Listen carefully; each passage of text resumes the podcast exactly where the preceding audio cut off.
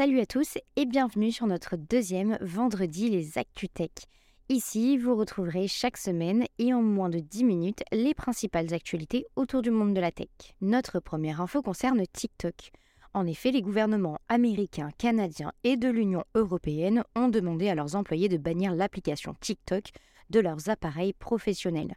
Les Occidentaux craignent que le réseau social, aux mains du géant chinois ByteDance, ne servent à Pékin à des fins d'espionnage pour récupérer des données personnelles sensibles. Des enregistrements audio du site américain BuzzFeed avaient montré que des ingénieurs du réseau social avaient eu accès, depuis la Chine, aux données d'utilisateurs américains entre septembre 2021 et janvier 2022.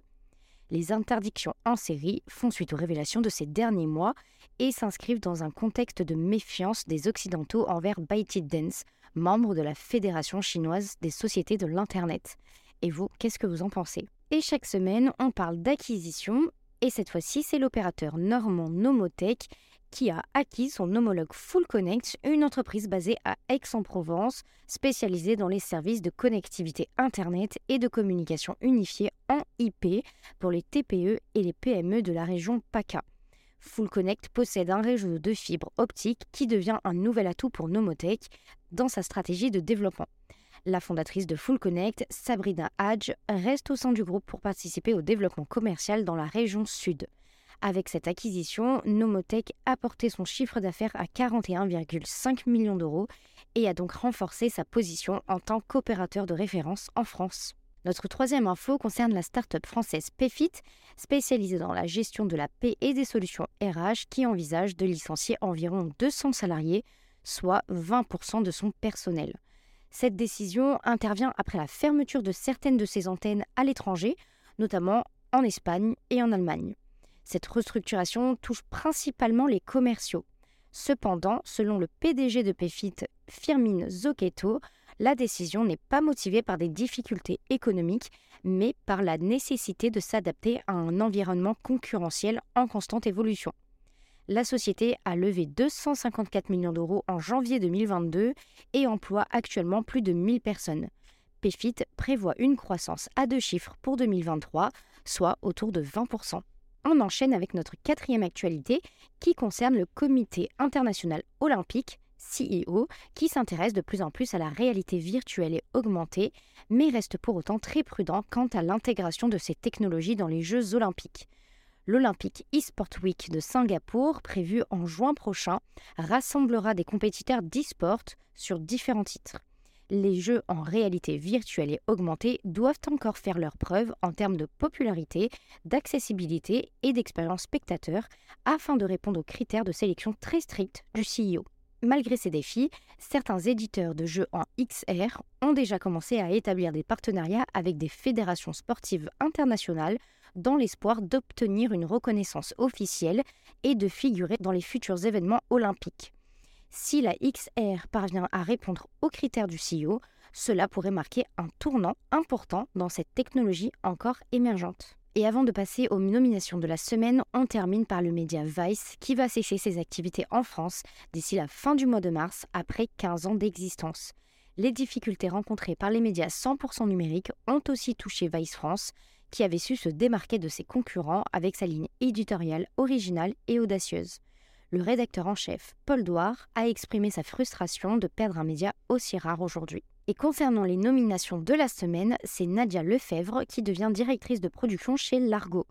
Elle est en charge du déploiement du plan d'optimisation des performances industrielles pour améliorer la rentabilité de l'expert français du reconditionnement des produits high-tech.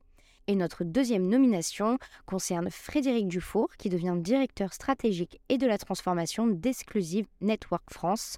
Il a pour mission de piloter le développement et d'assurer le maintien de la cybersécurité en France.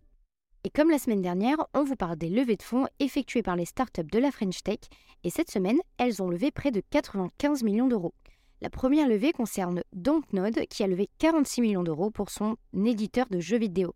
Et enfin, la deuxième concerne InMemory, qui a levé 20 millions d'euros pour sa plateforme d'organisation d'obsèques. Et enfin, pour clôturer notre vendredi, on parle d'une actualité top et une actualité flop.